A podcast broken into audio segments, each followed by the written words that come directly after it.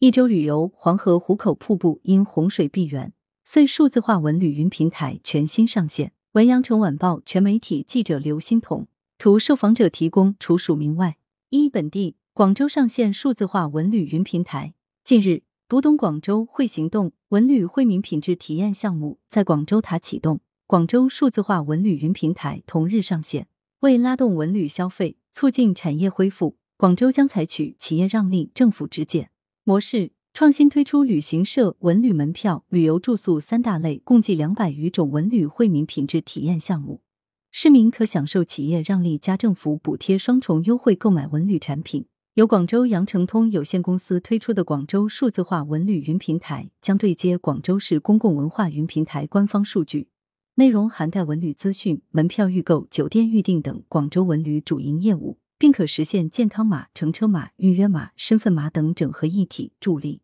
一码在手，安心畅游。二、新建贵州龙里河大桥成新晋网红打卡点。八月十九日，世界第一高山峡谷景观斜拉桥——贵州龙里河大桥顺利合龙。该桥位于贵州省黔南州龙里县境内，全长一千两百六十米，横跨朵花大峡谷，主跨径五百二十八米。在主桥及塔柱设有观光旅游玻璃步道、观光电梯、空中观景平台等观景设施。项目建成后，可将贵阳市至龙里大草原的行车时间由一点五小时缩减为半小时左右，更好的服务当地旅游业及方便山区出行。三景区黄河壶口瀑布临时闭园，受强降雨影响，位于晋陕两省交界的黄河壶口瀑布迎来入汛以来最大洪水。八月二十二日，每秒最大流量达到五千五百立方米。旅游区部分核心观景区域受到影响，游客通道和部分护栏被河水淹没。为确保游客生命财产安全，山西黄河壶口瀑布旅游区宣布，自八月二十二日十六点整起，采取应急措施，临时闭园，待洪水过境后重新对外开放。四城市游，上海推首批科普旅游线路。近日。上海市科学技术委员会联合上海市文化和旅游局发布沪上首批科普旅游线路，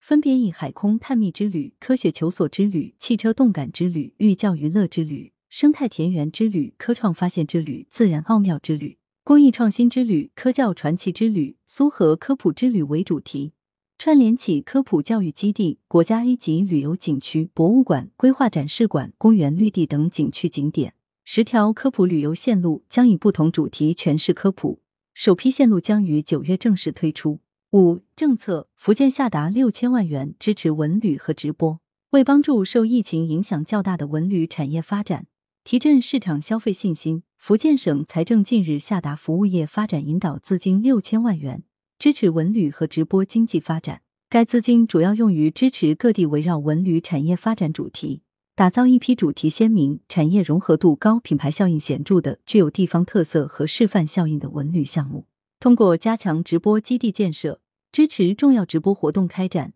进一步带动文旅等产业恢复发展。六、倡议多家邮轮公司倡议邮轮安全复航。全球邮轮市场已全面恢复运营。近日，在广州举办的第十五届中国邮轮产业发展大会上，多家邮轮企业共同发起中国邮轮安全复航倡议。呼吁制定符合中国国情的邮轮防疫体系和安全复航路线图，并考虑区域性试点复航。数据显示，二零一九年国际邮轮对中国经济贡献三百五十八亿元。根据二零一八年发布的《关于促进我国邮轮经济发展的若干意见》，到二零三五年，中国邮轮市场将达到每年一千四百万人次。其免票，横琴新奇塔无动力世界推出医务工作者免票。适逢第五个中国医师节来临。珠海横琴新乐度露营小镇宣布，自二零二二年八月十九日至九月十九日期间，旗下新气塔无动力世界对医务工作者实行一个月免票优惠。全国医务工作者凭本人职业资格证及身份证原件，可现场兑换入园门票。八论坛黄山美好生活季引出新业态度假。黄山美好生活季活动近日在安徽一线启动，同期举办了旅行。让生活更美好。高峰论坛及草坪乡村音乐会非遗集市官路帐篷客度假酒店首开体验日世界文化遗产村落游国风汉服旅拍等活动。中国旅游研究院院长戴斌在论坛中指出文化遗产是城市旅游的核心吸引力之一。作为安徽省重点文旅项目应打造更多以官路帐篷客为代表的慢工出细活新业态度假项目用文化艺术科技创造更多新内容和新业态来源羊城晚报羊城派责编李丽校对何启云。